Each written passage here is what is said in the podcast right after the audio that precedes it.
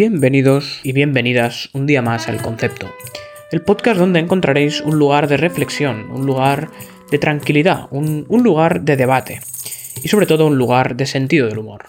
En el programa de hoy hablaremos de la actualidad más reciente en el caso Epstein y también entraremos en un tema muy interesante, donde trataremos la relación entre fan y artista, la relación entre público y creador.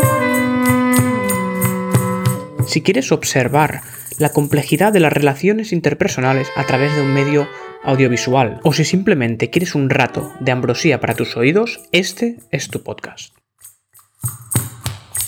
Comenzamos.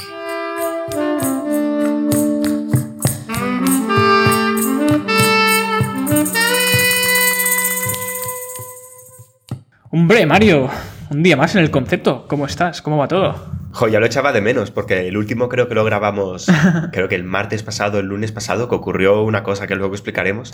Y, y desde entonces, pues me he sentido como, como esto, porque hoy es viernes, me he sentido como solo. Digo, ¿qué, qué está ocurriendo? Un, hace menos de seis días, hace más de seis días, perdona, que no, que no grabo, me, me, me ha parecido extraño. Sí, sí, sí, no, yo he estado con exámenes y ya, ya he terminado, ya he terminado. Y por eso hoy eh, tengo, tengo una cerveza también, eh, como tú, porque tú siempre eres el, el, borrachín de los dos, que va siempre con la cerveza, eh, sea el día que sea, y, y, yo ahora llevo tiempo de exámenes y hacía mucho que no, que no me tomaba una, y me la he reservado para, para mojarme los labios en el concepto. Así que... Te pido respeto porque de, creo que de todos los amigos, no de la universidad ya, de la universidad hay excepciones, pero de mi grupo de amigos en general, soy el que tiene menos barriga cervecera, así que me lo puedo permitir, entre los cuales te incluyo, porque tú sí que tienes barriga cervecera, que cuando sacas barriga, tú estás embarazado. Yo tengo barriga de niño desnutrido. Hostia. Pero no cervecera, yo creo.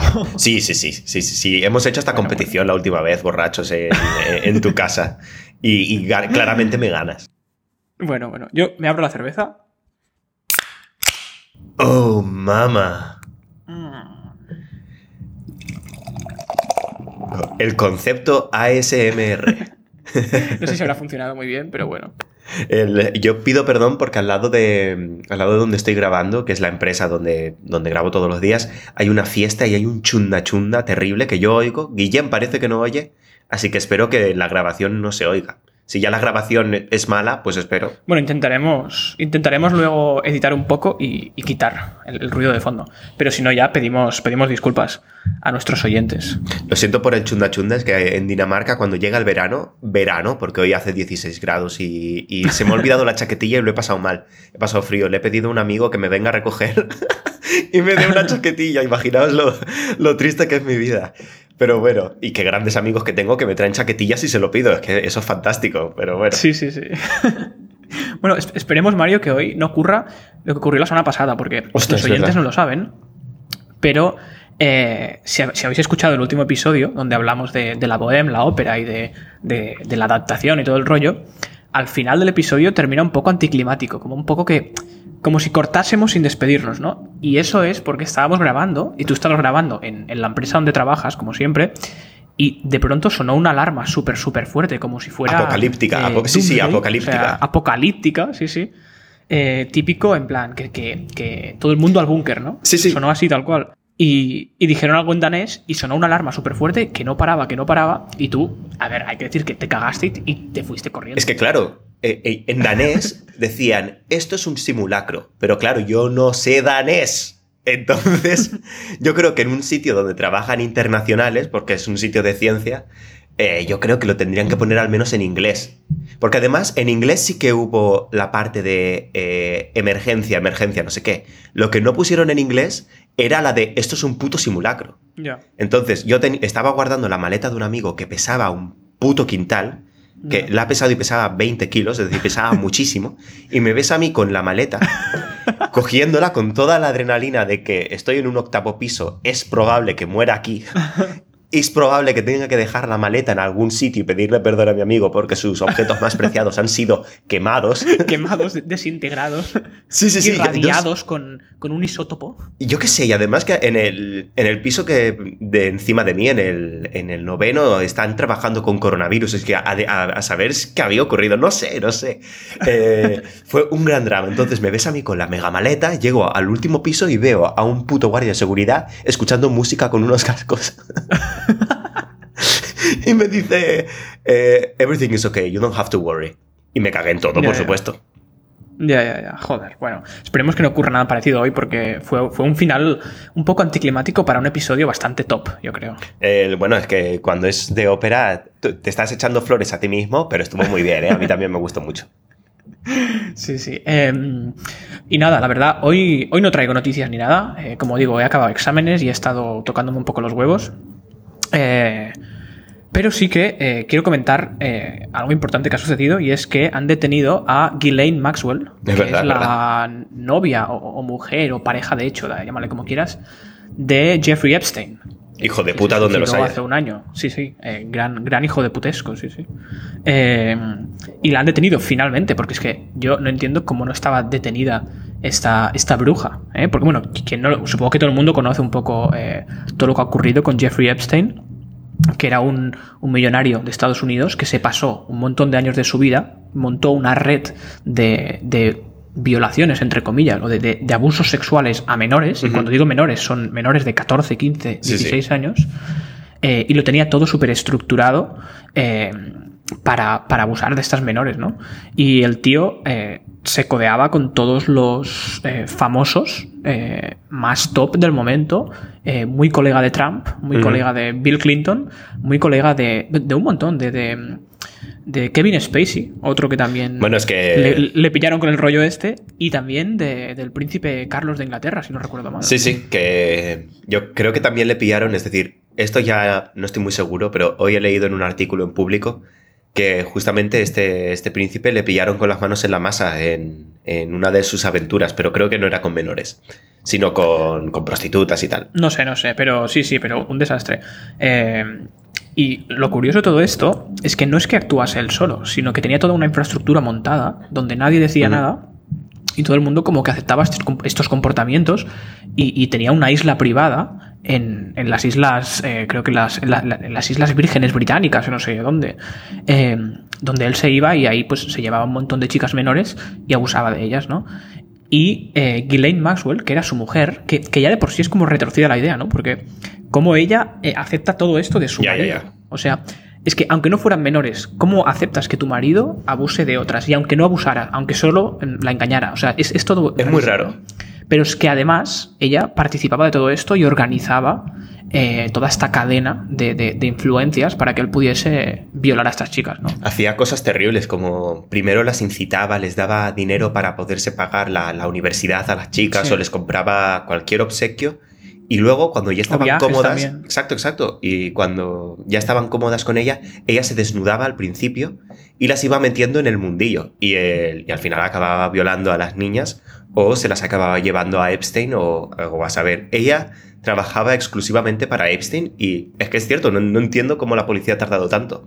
Supongo que porque no había pruebas o yo qué sé, pero habían un montón de casos y de testimonios. He estado leyendo testimonios de una chica que dice, por fin puedo decir que confío un poco más en la justicia americana porque nos sentíamos muy desamparadas. Claro, sí, sí, sí, porque era, era como otra de las mentes ejecutoras de toda esta trama, eh, Ghislaine Maxwell, que salió, vamos, impune de todo.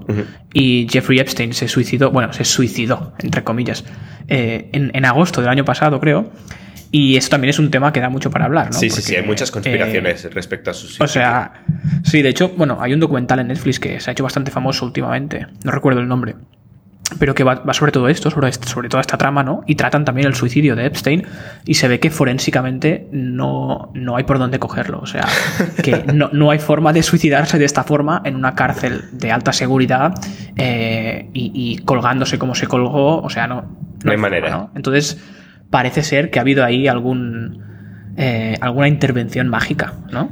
Que claro, eh, es cortan de lleno o por lo sano un testimonio muy importante que es el testimonio del perpetrador. Es decir, que podrían haber salido muchos más nombres dentro de esta cadena terrible. A lo mejor ahora cogiendo a esta hija de puta que dicen que es la, la que lo organizaba todo para Epstein. es decir, Epstein era el monstruo, pero ella era el cerebro. Por lo tanto, a lo mejor con ella sí que pueden sacar cosas. Pero bueno, quién sabe. Sí, sí, quién sabe. Eh, algún día hablaremos eh, de esto un poco más profundamente, porque realmente da mucho de qué hablar, ¿no? Sobre todo la parte esta de que al final el señor este se ha suicidado, el muy cabrón. Eh, y, o sea, todas las influencias que puede haber detrás por lo que ha sucedido esto, porque Donald Trump era muy colega. como digo, el príncipe Carlos de Inglaterra pero eh, Bill Clinton, un montón de actores, un montón de productores, eh, escritores, eh, Woody Allen iba a todas estas fiestas, o sea... Es que es la triada mágica. Bill Clinton, Epstein, y Woody Allen. Es decir, estos tres, es decir, claramente, eh, ¿cómo, es esta expresión? Eh, dime con quién vas y te diré quién eres. Sí, sí, sí. Claramente. El otro día Woody Allen en una entrevista en La Vanguardia dice, yo seré recordado por haber intentado violar a mi hija y eso es mentira. Pero ahora bien, si estás con gente como Epstein, pues a lo mejor Woody Allen no sé de qué te sorprende que dudemos. Sí, sí, sí, sí, joder. Bueno. Como digo, algún día hablaremos más profundamente de esto porque da, mucho de qué hablar. Pero bueno, hoy lo dejamos aquí. Y saltamos ya directos de, cuatro patas a la, sección central del programa de hoy que, nos trae, que nos trae Mario. A ver con qué nos sorprende el niño Opus hoy.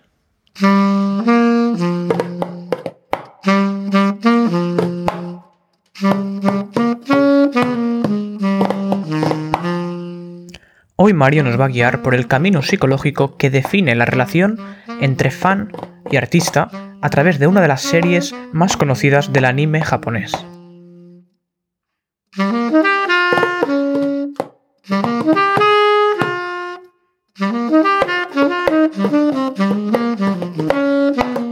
Bueno, bueno, eh, niño, pues eh, a ver con qué nos sorprendes hoy, a ver qué, nos traes, con qué vas a deleitar a nuestros oídos, porque eh, estamos ya bastante eh, acostumbrados a que nos hables de, Bob Dylan y nos metas la chapa con eso, pero creo que hoy eh, te vas por una tangente que tampoco está tan, tan alejada ¿no? de, todo esto. Pues no, porque sinceramente la semana pasada cogiste tú el mástil cultural del concepto, cuando tú normalmente hablas de política, de historia y de esto. Y de vez en cuando te vienes a mi terreno y yo, vete, por favor, que yo no puedo hablar de política, no tengo ni puta idea, voy a estar diciendo todo el rato putos fachas, yo no puedo hacer una sección de política. Entonces... Pero, o sea, tienes que entender que todo el mundo que habla de política, en los que yo me incluyo, no tiene ni idea. Claro. O sea, porque yo creo que cuando tienes idea de política, no hablas de política. Pues... ¿Sabes? Dices, eh, yo ahí no me meto. Ahora, cuando no tienes idea, te metes, ¿sabes? Pues me parece una muy buena reflexión. Por eso yo no voy a hablar de política, sino que voy a hablar de lo más intrínseco del el alma del ser humano, pero además de una serie que trata sobre esto y de la comunicación entre el autor y los fans. Es decir, es una combinación de todos los temas. una combinación de todos los temas que he hablado en uno. Vale, vale, uff. Entonces, todo esto se origina cuando Mario tiene la tierna edad de, de 16 años. Año 2013. Mario eh, ve una serie porque dice que un amigo suyo le dice que es una serie que está llena de blasfemias cristianas. Y Mario dice, aquí está lo que a mí me interesa. Entonces yo dije, madre mía, madre mía, porque yo en esa etapa estaba descubriendo uno de los grandes placeres de la vida que es, pues, pues, pues las chicas, las chicas. Entonces, el, yo dije, a la mierda el cristianismo, yo quiero meterme con todo aquello que vaya contra el cristianismo. Yo, tierna edad, 16 años, cara llena de granos. Total, que esta serie se llama Neon Genesis Evangelion y es un anime, es un anime japonés. Y me lo vi por recomendación de uno de mis mejores amigos, José María Tejada, al que le envío un gran abrazo. Y yo cuando la vi, yo, yo en ese momento a mí ya me gustaban las series que trataban el ser humano. Entonces eh, esta serie en concreto va sobre peleas de robots. Entonces Mario dijo, pues es que a mí esto no me interesa. Esto me interesa una puta mierda. ¿Dónde están las mujeres? no, no, tap, tap. sí, sí. Yo dije, yo, yo quería descubrir mundo. Entonces a mí una serie de luchas de robots me importaba una mierda. Pero me la vi, me pareció interesante, tiene creo que conceptos muy interesantes en ese momento, pero dije, tampoco es para tanto, la gente es una exagerada. Total, que me la vi hace un mes. Y madre del amor hermoso, he descubierto aquí un veto. Madre mía, la pongo en mi top 3 de mayores creaciones que jamás ha hecho el ser humano. ¿Sí? Sí, sí, eh, de lo más increíblemente épico, complejo y con tantas capas, es tan increíble. en serio, es todo cuando en Murakami todo es una metáfora. Claro. En Evangelion, lo que tú piensas que es una metáfora, dentro tiene una metáfora. que es, que todo es una metáfora tanto en la narrativa, como interacción de los personajes, como animación a nivel artístico, eh, concepto. Todo, todo funciona para una temática en concreto. Y esta temática en concreto es eh, la conexión humana. Vale, vale, vale. Y esto lo podría hacer, podría explicar narrativamente por qué esto sucede, que podría dedicarle 10 episodios del concepto a explicar esto. Sin embargo, esto no es lo que me interesa. Ya hay un montón de podcasts, porque lo he mirado, digo, a ver quién ha hecho esto. Y miles de podcasts, miles de vídeos de YouTube. El otro día, eh, Jaime Altozano, creo que se llama, un, youtuber de música español, eh, analizando también la música de esta serie. Es decir, que es una serie que es muy famoso, es, es, muy famosa, es muy buena, pero ya está muy analizada. Entonces, ¿qué es lo que Mario puede aportar a todo esto? A ver, sorpréndeme, sorpréndeme. Es que resulta que su autor, Hideki Anno, un director que es tremendo, absoluto máquina, es decir, ahora, ahora que he sido capaz de apreciar lo que hace, lo he flipado tanto, es decir, es, increíble. Además que está escrita la serie exclusivamente por él. No tiene ni ayudantes para, el guion ni nada. Él se sentaba cada semana, escribía el guion, hacía un poco todas las escenas y los demás a dibujar. Eh, un puto amo. Total, que a este hombre... Un viciado, ¿eh? Sí, sí, sí. Y es un hombre que solo ha trabajado en Evangelion desde el 1996. Es decir, desde que tú y yo nacimos, este hombre ha trabajado casi exclusivamente en esta serie. Y total, que este hombre le propusieron, él estaba en una compañía que se llama Gainax y le dicen, por favor, queremos hacer un anime que a los niños les encante. ¿Y, ¿Y qué le gustan a los niños? De esa, época en Japón? Pues las luchas de robots. Pero Hideki Anno es una persona como mínimo compleja. Es un hombre que ha tenido un montón de depresiones. Es un hombre que, en fin, me he leído entrevistas y es un hombre que es complejo, se la suda absolutamente todo. El tipo de persona que a Mario dice, este, este es mi tipo. Es decir, este tipo de autor, esto es lo que me gusta. una persona complicada. Te quiero en mi equipo. Sí, sí, sí. Hideki Anno, te quiero en mi equipo. Porque es que bueno, en, una entrevista le dicen, oye, ¿por qué has hecho esta serie que es tan oscura? Porque Evangelion es una serie que ocurre todo lo contrario que, eh, lo que le pidieron. A él le pidieron una serie de robots que fuese famosa. Y efectivamente fue la serie de robots más famosa de la historia y la que más ganó dinero hasta ese punto. Pero él revirtió un poco todo el género, porque eh, el personaje principal no quería luchar, eso en primer lugar. No entendía el pobre niño no entendía por qué su padre le quería eh, meter en un robot para luchar. ese niño lo único que quiere es tener una vida normal. Eso es lo primero. En siguiente lugar, todos los personajes son personajes complejos que, les duele mucho la conexión por traumas que tienen del pasado. Por ejemplo, el protagonista principal tiene un trauma de abandono tan grande que es incapaz de, trabajar o, de intentar interaccionar con los demás porque le da miedo, uno, hacerse daño a él y a posteriori de la serie hacer daño a los demás. Claro. Luego, otra de sus amigas también tiene un trauma de abandono, pero ella lo compensa con el trabajo. Entonces, su orgullo es lo más importante para ella y cuando a lo largo de la serie este orgullo se ve resquebrajado, eh, este personaje lo pasa sinceramente mal. Vale. Y, por último, otro personaje que es como la guardiana del, protagonista, la, que le cuida un poco porque su padre es un mierdas. es una chica que también, otra vez por abandono, porque es, como la temática principal de esta serie, eh, solo puede interaccionar con personas a, niveles eh, muy sexuales, muy físicos. Ella es incapaz de concebir una relación íntima que no esté relacionada con algo sexual. Esto está muy bien llevado. ¿eh? Ahí está la blasfemia de la que te hablaba tu amigo. Eh, no, no en sí, porque Evangelion también tiene... Esto es a nivel de interacción personal, que ahí está toda la conexión, lo que cuesta interactuar con los demás. Pero es que las luchas de robots también son una metáfora de esta interacción, porque el robot tiene que penetrar una barrera en, el otro, y esa barrera son como las, las barreras que nos hacemos las personas para intentar conectar verdaderamente. Eh, y mucho más. Es que no voy a hablar de eso porque, de nuevo, años y años podría estar hablando de esto. Miradla porque es una serie muy compleja, muy bien dirigida y, e interroga de manera increíble a los personajes. Total, que a Hideki Anno le dijeron, haz una serie de robots para niños. Y Hideki Anno dijo, voy a hacer una serie sobre la depresión. Punto y final. y esto es debido a que en una entrevista le preguntan, ¿y por qué quisiste hacer esto? Y Hideki Anno dice, mira, yo, en, yo voy en el metro, yo voy en el tren y veo a gente adulta, no ya niños, gente adulta que está leyendo cómics sobre gente que lucha en robots para sentirse libres. O gente que directamente ve eh, cómics pornográficos, en Japón por supuesto, eh, en el tren. Digo, me di cuenta de que Japón está llena de, de adultos que son en realidad niños, que están intentando escapar de la realidad. Y dije, yo quiero hacer una serie que rompiese con eso. Quiero romper el típico fan de anime. Quiero, quiero hacer que dejen de ser niños grandes. Quiero que sean gente que afrontan la realidad. Como que, que desde su. Mm, desde su edad adulta pueden también disfrutar de, lo que es el anime, ¿no? Eh, más que eso, es que no, Hideki no está bueno. porque Hideki es muy capullo, ¿eh? y por eso quiero hablar de esta relación, porque es una relación muy compleja con los fans.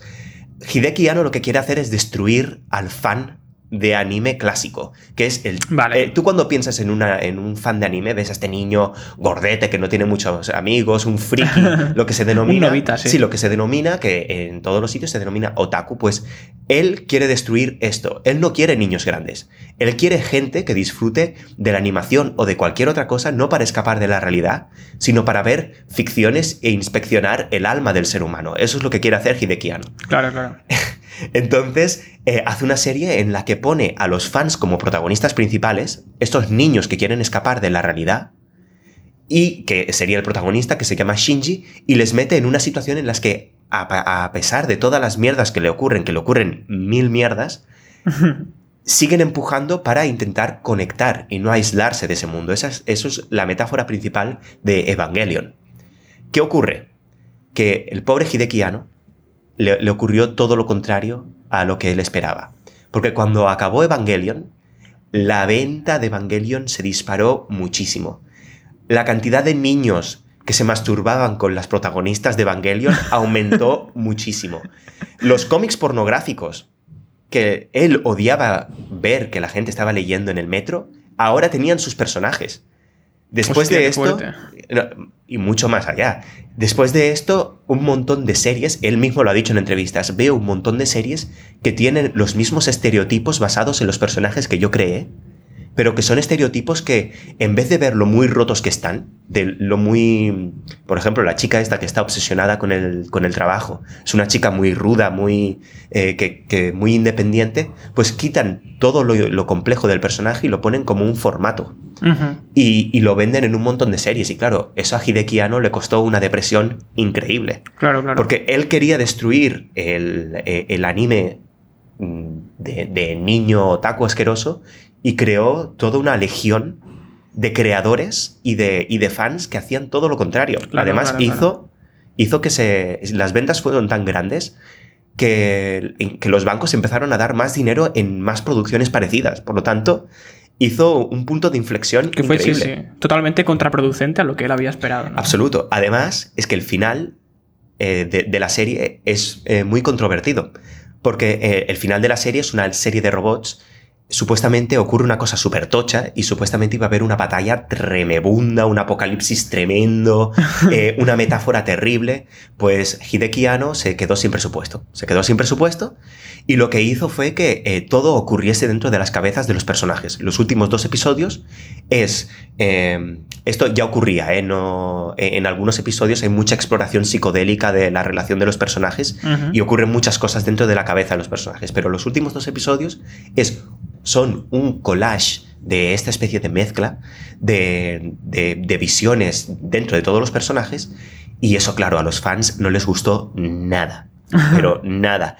Eh, mensajes, cartas, eh, os voy a matar, por favor, acaba de Evangelion, terrible. Típico. Eh, para que veáis cómo son los niños asquerosos.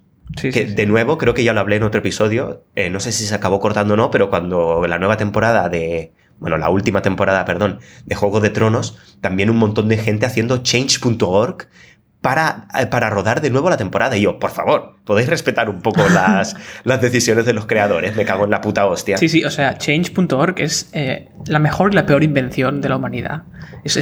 o sea, a veces es lo típico que abres el email y te llega cada mierda. Sí, sí, sí. De change.org. Como esto, por ejemplo. A mí, el de cambiar la temporada de, de Juego de Tronos me ha llegado en algún momento. Es que me parece terrible. Digo, ¿queréis, por favor, pensar un momento en lo que querían expresar los autores, no, no lo que queréis vosotros. Total, que esta es un poco la excepción porque Hideki Anno verdaderamente se quedó sin presupuesto. Pero también le jodió un poco que los fans fuesen tan hijos de puta. Entonces, el final original de Evangelion es esta mezcla psicodélica que llegan a un final metafórico. Y entonces, como final metafórico está muy bien, pero eh, es una experiencia un poco extraña. Si te fumas un porro y te ves estos dos episodios, es fantástico. Eh, pero más o menos es bastante suave. Ahora bien, te ves la película que hicieron después en lo que se ve lo que verdaderamente ocurre fuera de la cabeza de los personajes. Y es una de las peores experiencias que he tenido jamás. Es decir, la película es buenísima, pero es tan difícil de ver. ¿Por qué? Es una película en la que al principio Normalmente es lucha de robots contra aliens, por ejemplo, u otros robots. Aquí no, aquí es simplemente humanos haciendo cosas terribles a otros humanos, como metáfora de estos intentos de conexión tan terribles. Y hay un momento, mientras ves cómo todos tus personajes favoritos, súper complejos, van muriendo uno por uno, no, no por aliens que no sabes lo que están pensando, sino por otros seres humanos. Eh, eh, hay un punto de inflexión y entonces todo el este bíblico y apocalíptico, todos los mensajes bíblicos eh, se aunan y de repente es una de las experiencias más difíciles de tragar en la que hay... Es, es, muy difícil de explicar porque es que es, es tan es una mezcla de eh, toda la mitología eh, evangélica que puedas mezclarte con todo lo gore que puedas experimentar. Una cosa terrible y que es muy difícil tragar. En serio, estás media hora viendo cómo, cómo ocurren cosas que, que tienen sentido, pero a la misma vez estás viendo que tu estómago está recibiendo una especie de rechazo, como podemos parar ya de esto. Y el final es muy controvertido también, que no voy a... La última escena es muy controvertida y es una de las más famosas, creo yo, de, de, toda la animación japonesa y es... Refleja esto, que comunicarse con las personas es muy complicado, no hay que perder la esperanza porque es bonito también, pero no te va a provocar, es decir, no es una cosa muy bonita que digamos. Este es como este el mensaje principal de Evangelion. Total. pero ¿cómo, ¿cómo se relaciona todo esto con eh, lo que me has dicho de los fans? Claro, claro. Es que hasta aquí los fans fueron a ver The End of Evangelion, así es como se llama la, película final. La película. La película final les gustó, no sé qué, no sé cuántos, y ahí pareció que se acababa todo. Hasta que eh, pasaron 10 años. Pasaron 10 años y de nuevo se estaban creando una comunidad de fans mucho más grande, mucho más eh, la que conocemos hoy en día del típico fan friki. Ahora cada vez se está normalizando más, pero el fan friki gordo. Eh, que va, sí, sí, que va al salón del cómic. Exacto, exacto. Se, iba magnificando y claro, Hideki Anno veía que el que había desencadenado todo esto era él, cuando él quería hacer exactamente todo lo contrario. Entonces decidió volver a empezar. Entonces yo lo siento porque tú dijiste que la mejor adaptación de la historia era la, la Poem, pero yo creo que la mejor adaptación de la historia es como Hideki Anno vuelve a hacer Evangelion. Hostia.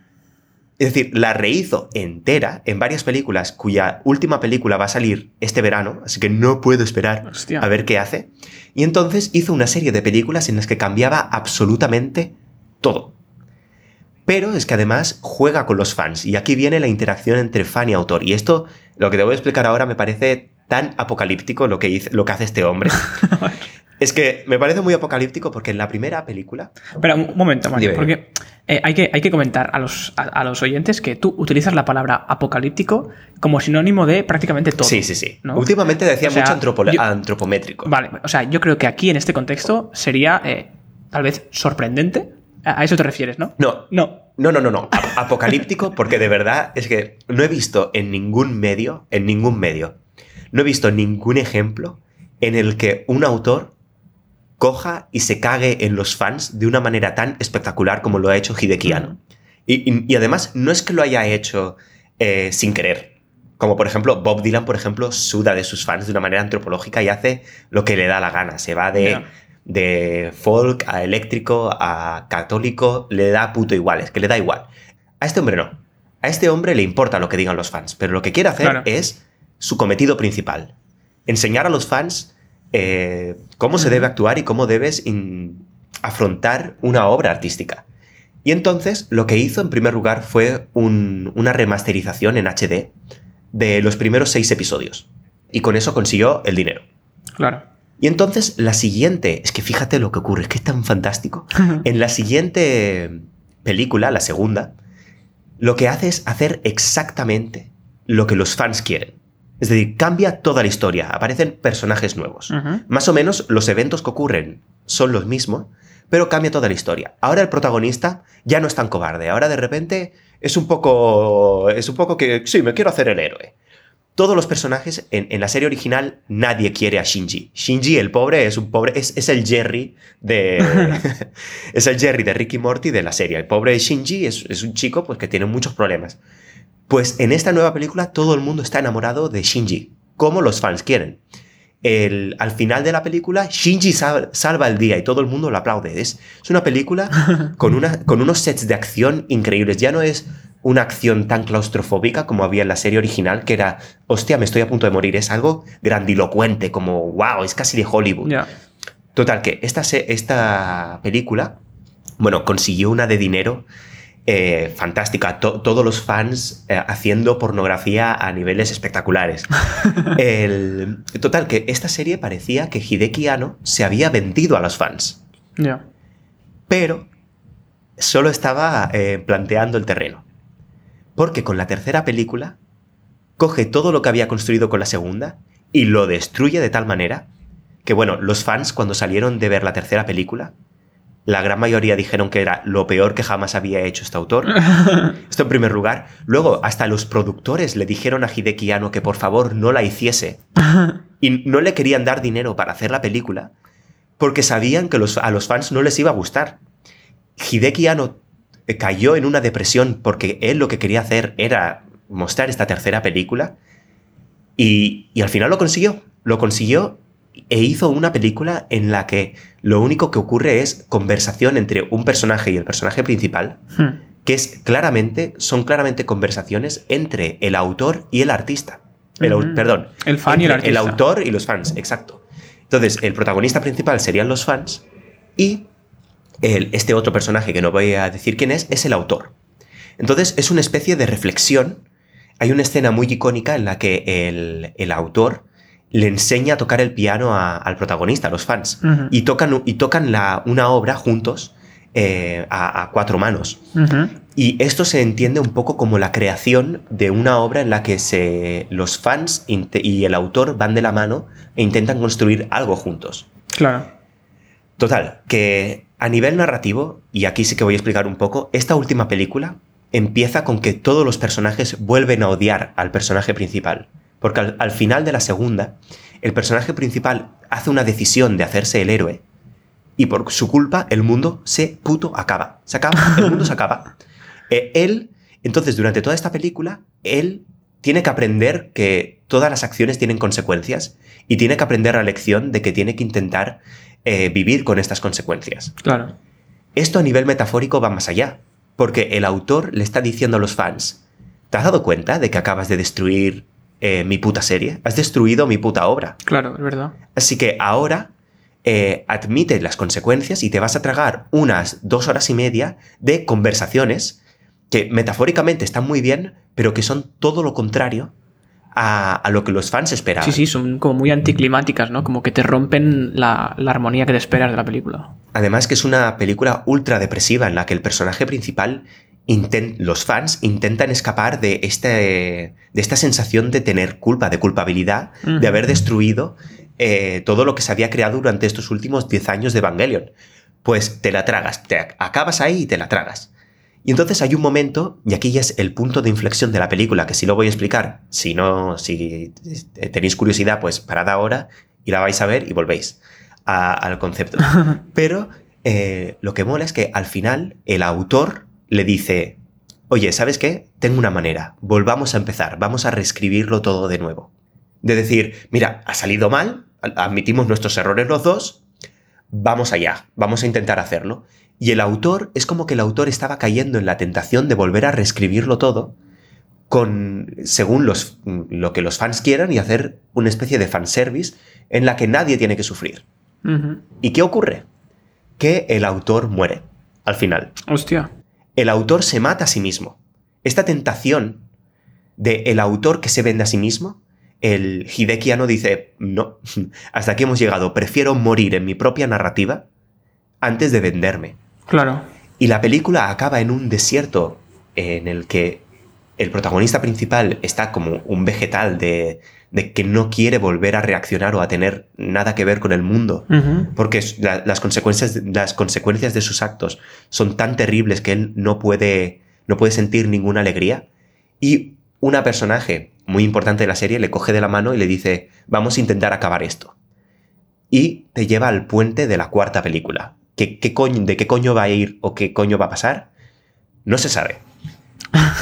Pero eh, yo quiero pensar que Hideki Anno, a saber lo que le pasa por la cabeza, em, yo quiero pensar que quiere unir de nuevo esta, crear una nueva, una nueva serie de fans en los cuales sí que en, vez de intentar destruir una serie o una especie de concepto artístico eh, para intentar hacer lo que ellos quieran, eh, respetar los deseos del autor y, y, respetar verdaderamente el alma de una serie. Y a mí lo que más me gusta es que Hideki Anno eh, con estas nuevas versiones de Evangelion y con esta tercera película que también ganó mucho dinero porque la gente se la esperaba, tenía muchas ganas de ir al cine. Claro, claro, la gente va igual a verla. Claro, pero, pero las críticas fueron tan malas. De, no por parte de los críticos, pero por parte de los fans. Claro. Las críticas fueron tan malas eh, que a mí me gusta pensar que Hideki no simplemente quería ver el mundo arder. Ya, sí, sí. Y, y que a mí eso sinceramente me gusta muchísimo porque es, eh, lo considero como la quinta esencia de cómo intentar eh, coger tu propia obra y reinventarla, hacer la adaptación de una obra que tú ya habías hecho para volver a emplear con más fuerza aún el mensaje original, que de nuevo, lo único que quiere Hideki es hacer que la gente despierte. Me, recuerda esto a, creo que ocurrió hace dos años o tres, que, que fue, muy famoso también, que fue cuando eh, Banksy, que tenía el, cuadro ese, que era un niño con un globo o no sé qué, entonces se pujó el cuadro, ¿no? Eh, hubo una puja enorme y algún loco lo compró por no sé cuántos millones y en el momento de finalizar la puja, cuando ya se había firmado todo, se autodestruyó el cuadro, ¿no? Es verdad. Y es un poco también como para retratar a, los fans también en este, en este sentido, ¿no? Porque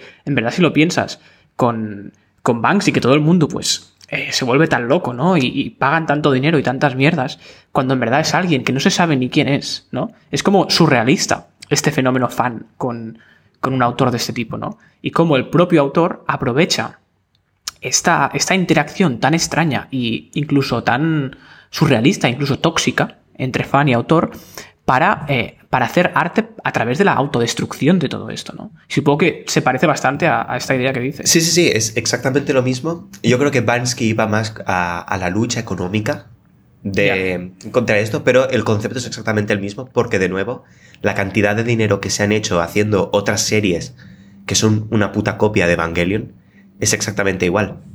Y lo de Bansky me parece incluso más... Sí, sí, es que tienes razón, ¿eh? Porque estaba pensando, no es exactamente lo mismo, pero sí, sí, es destruir tu propia obra eh, y darle incluso un sentido más. Sí, sí. Y yo creo que esta comunicación es, es muy buena y el problema es que en 1996 esta comunicación no era tan directa. Porque eh, no teníamos tanto internet, no había tanta comunicación, no había Twitter, no había putas mierdas. Por lo tanto, los autores aún podían hacer una obra y esta obra simplemente eh, pasaba al, colectivo, a la conciencia colectiva, como quien va a ver un museo. Más o menos y va a ver un cuadro aproximadamente. Pero ahora no, ahora el autor y el, y el fan están tan conectados que la influencia de autor-creador está tan cerca, es tan cercana y es, es, tan fluido, que claro, es peligroso. Yo entiendo que Hideki Anno haya querido crear, eh, haya querido cortar por lo sano, porque estaban, estaban destruyendo por dentro eh, toda su obra. Claro. Y el pobrecillo lo, lo pasó muy mal, de verdad. Su, han, hecho, han hecho un cómic eh, sobre la depresión que pasó por culpa de que la gente le criticara tanto, tanto y, y porque le costó tanto intentar hacer la producción de esta tercera obra, que el cómic está hecho por su mujer. Hostia, joder, qué fuerte. Em, te iba a decir que, o sea, seguramente no es lo mismo, ¿no? Pero, o sea, digamos como un tono más claro o un poco más descafeinado sería la última película de Tarantino. La de Once Upon a Time in Hollywood. Donde también lo que hace Tarantino es. Bueno, o sea, es una película que todo el mundo iba a ver porque todo el mundo se vuelve loco con, con Tarantino, ¿no? Y es una película que son dos horas donde no pasa prácticamente nada, ¿no? Y al final, cuando dices, ahora ya sé lo que va a pasar, ¿no? Y es que crees que van a matar a los protagonistas. Pues no. Eh, porque al, fin y al cabo te está explicando un hecho histórico. Y lo que hace Tarantino es, pues yo eh, me cago en mis fans, me da igual, y cambio la historia. O sea, cojo un hecho histórico que es, digamos, el punto eh, gravitacional de toda la película. Y cuando todo el mundo está esperando eso, lo cambio. Y es que es exactamente lo mismo y de nuevo, vuelvo a otro ejemplo del que hemos hablado ya para ir añadiendo ejemplos, porque de lo que quería hablar ya, ya, ya he acabado. Pero para ir añadiendo ejemplos, el, de nuevo, Juego de Tronos empezó como una adaptación bastante fiel al libro, Luego, cuando los libros se acababan, porque no. El pobre autor no puede ir tan rápido como para hacer la serie, esto es lo que hay, gente, capitalismo, no nos podemos esperar dos o tres años. y en las temporadas de en medio había mucho fanservice, la gente veía verdaderamente lo que quería ver los fans. Claro. Pero claro, la serie se tenía que acabar de alguna manera.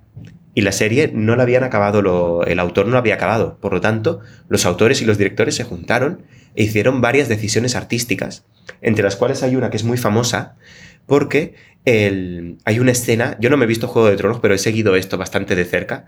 Sí, sí, sí, porque... yo tampoco, o sea, somos lo menos indicados para hablar de esto. No, no, no, pero he leído bastantes artículos sobre este ejemplo en concreto.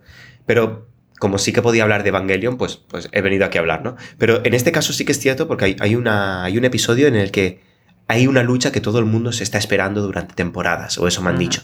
No voy a decir los personajes tampoco porque es que no me acuerdo de sus nombres. eh, ¿Cómo hablar sin spoilers? Sin saber. sin saber de, qué, hablando. claro, claro. Y hay una escena que ocurre todo en la oscuridad. En la oscuridad. Entonces se ve muy poco. Y los fans cabreadísimos. Eh, que no se puede ver. Eh, vamos esperando esta batalla desde la temporada 17. Porque no sé cuántas temporadas tiene. Y ahora en la última temporada resulta que la temporada de la lucha es todo, todo negro. No se ve nada casi. da puta mierda. Yo, creo también que hay un problema con los fans, ¿no? Y es que yo creo que los fans. Eh, llega un punto en el transcurso de, de la creación donde los fans creen que ellos pasan a ser los protagonistas de todo, ¿no? Y donde creen que que el arte tiene que ser sí o sí eh, como una conversación con un emisor y un receptor. Y que el receptor está a la misma altura que, el emisor. Pero yo creo que esto no es así. Al final, eh, el creador, pues, tiene sus ideas, ¿no? Es decir, si tú y yo quisiéramos hacer un podcast para los fans, pues hablaríamos de otras mierdas que a los fans les gusta más. Hablaríamos de fútbol, ¿sabes? O hablaríamos de, yo qué sé, de, de, Fortnite o mierdas de esas que a la gente le gusta, ¿sabes? De eh. nuestros fans, de gente que nos sigue en Twitter, hay una cantidad de, gente de Izquierda Unida que es fantástico. pero una pues, cantidad de pues hablaríamos de eso, ¿no? Pero, sí, sí, sí, hablaríamos de política todo el rato. Pero a eso me refiero, que eh, lo que tienen que entender los fans es que no, o sea, no siempre tienen que ser eh, receptores de una, de una de una obra artística, ¿no? Sino que son simplemente espectadores eh, y que no pueden esperar que todo vaya como ellos quieran ni nada por el estilo. Y este afán de protagonismo de los fans a mí me da mucha rabia, tío, porque cuestionar, es que además, pase lo que pase, se quejan en general. Sí, sí, claro, claro, claro. Se quejan porque ellos creen que simplemente por ver esta serie o leer este libro o ver esta mm, saga de películas, saben más que nadie de eso y que ellos, sus expectativas, tienen que cumplirse, ¿sabes?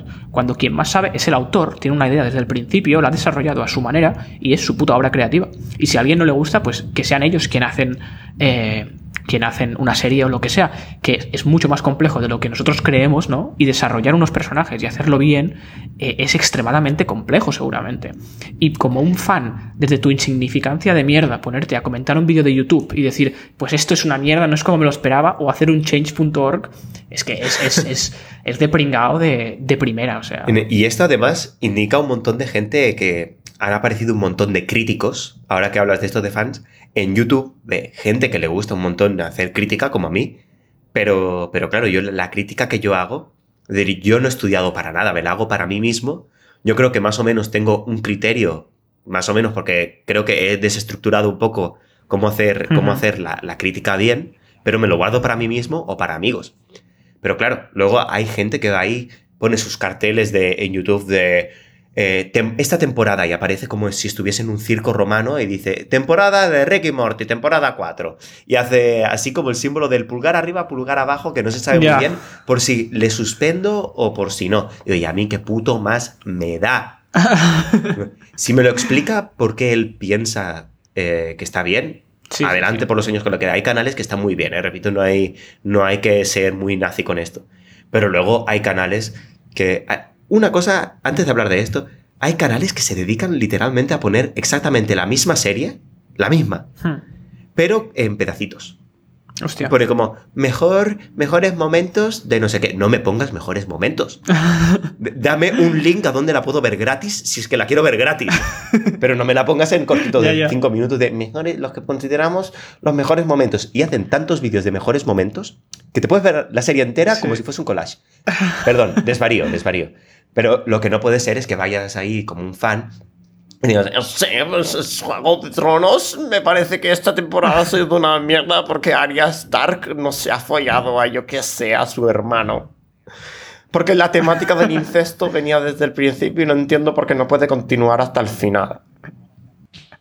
Ya, ya, ya. Y también yo creo que hay, una, hay algo muy importante y es que si tú, por ejemplo, eh, empiezas dándole a tus fans, eh, o sea, claro, los fans se acostumbran a lo que les das, ¿no? Y creen que eso es inmutable, ¿no? Yo creo que si, por ejemplo, si, si, si se dice un experimento donde tú les das a tus fans una mierda, una mierda en forma de película o de serie, o sea, horrendo, o sea, nada es cohesivo, eh, los personajes son una mierda súper planos, no hay evolución, el guion es penoso, todo. Si yo creo que luego, a partir del episodio 10, les das lo contrario, algo muy bueno, se van a quejar. Porque dirán, es que esto no es lo que me esperaba, es que claro, no sé qué, ¿sabes?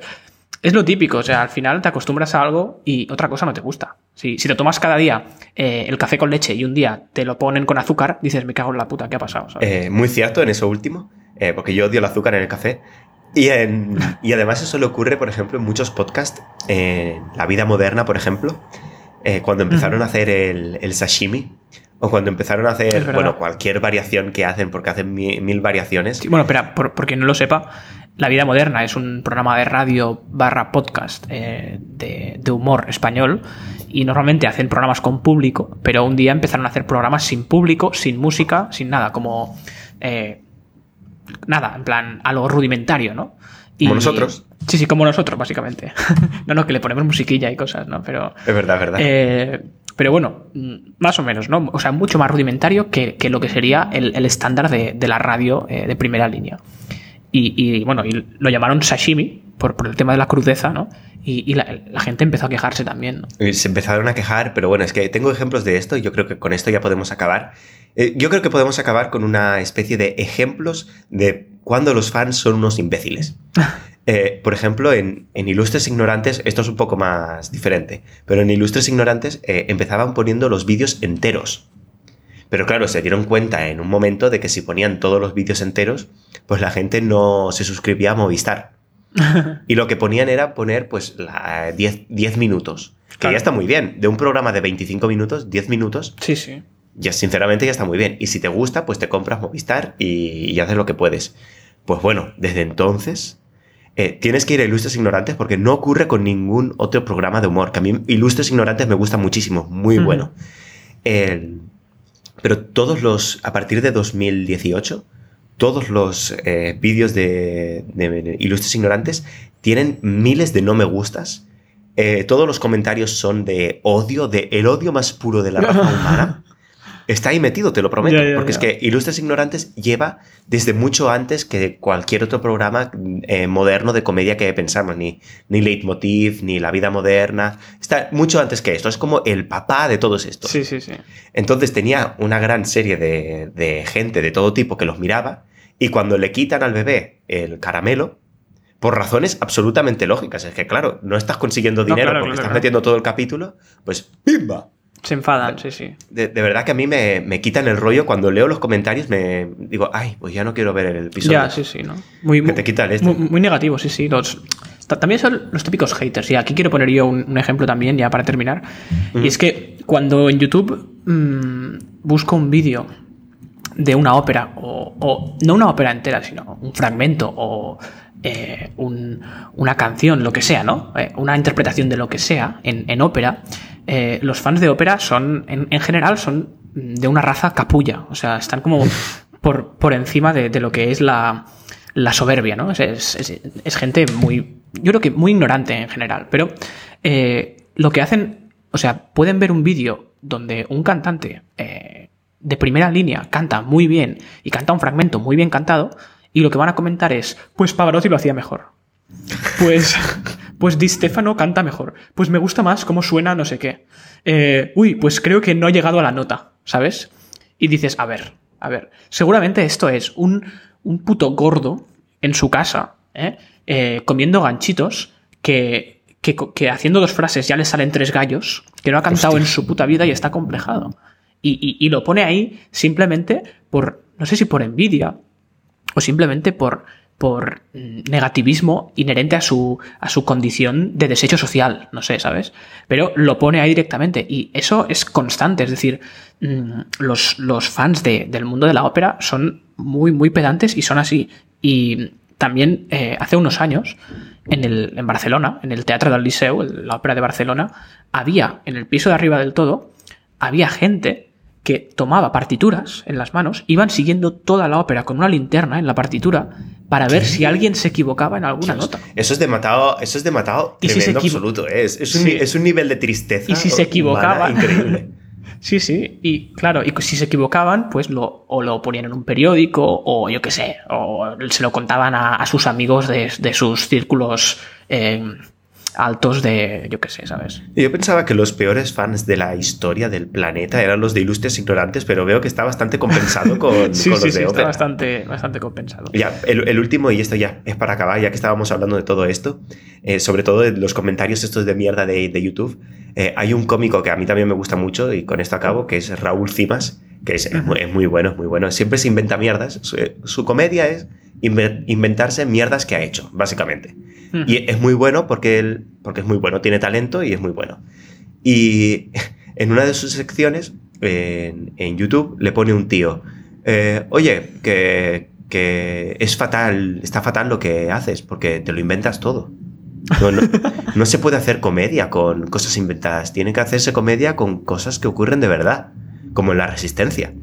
Eh, y a partir de esto, Raúl Cimas lo que hace es cogerlo y hace un vídeo en el que coge a un, a un actor famoso e interpreta la vida de este hombre, porque se crea un hilo de conversación con este hombre y el, el, hombre se acaba rompiendo. Dice, es que yo soy empleado de... soy manager de no sé qué y tengo que trabajar para mucha gente y, y no tengo vida, no tengo amigos, así que lo que tuve que hacer era básicamente eh, meterme en los vídeos de YouTube y poner veneno para no sé qué, no sé cuántos, porque si no, no me completo con la vida y tal. Fue como el pobre chico, pues tuvo un momento muy catártico. lo, han pillado, sí, Lo han pillado, tuvo un momento muy catártico y el vídeo es muy bonito porque Raúl Cimas y este actor que es muy bueno, cuyo nombre no me acuerdo, pues lo interpretan, que al final es una historia un poco trágica y triste. Sí, sí, sí, sí. Sí, sí, muy bien, muy bien. Pues nada, lo dejamos aquí y nada, esperamos que, los fans del concepto sean distintos, porque yo estoy convencido de que los fans del concepto son la creme de la crema de los fans, son Absoluto. la élite intelectual, eh, la élite de la comprensión y, y, los mejores fans que pueden haber. Por supuesto. Así que les mandamos un abrazo a todos y nos vemos la semana que viene, como siempre, en el concepto, el, cenáculo donde tus dudas serán realidad.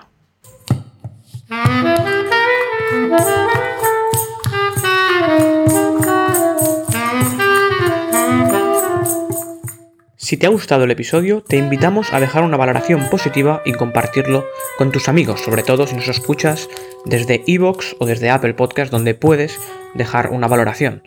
En caso que no te haya gustado, puedes también compartirlo con tus enemigos y en caso de que no tengas amigos, puedes añadirnos a Instagram a arroba el concepto podcast y a Twitter a arroba concepto podcast.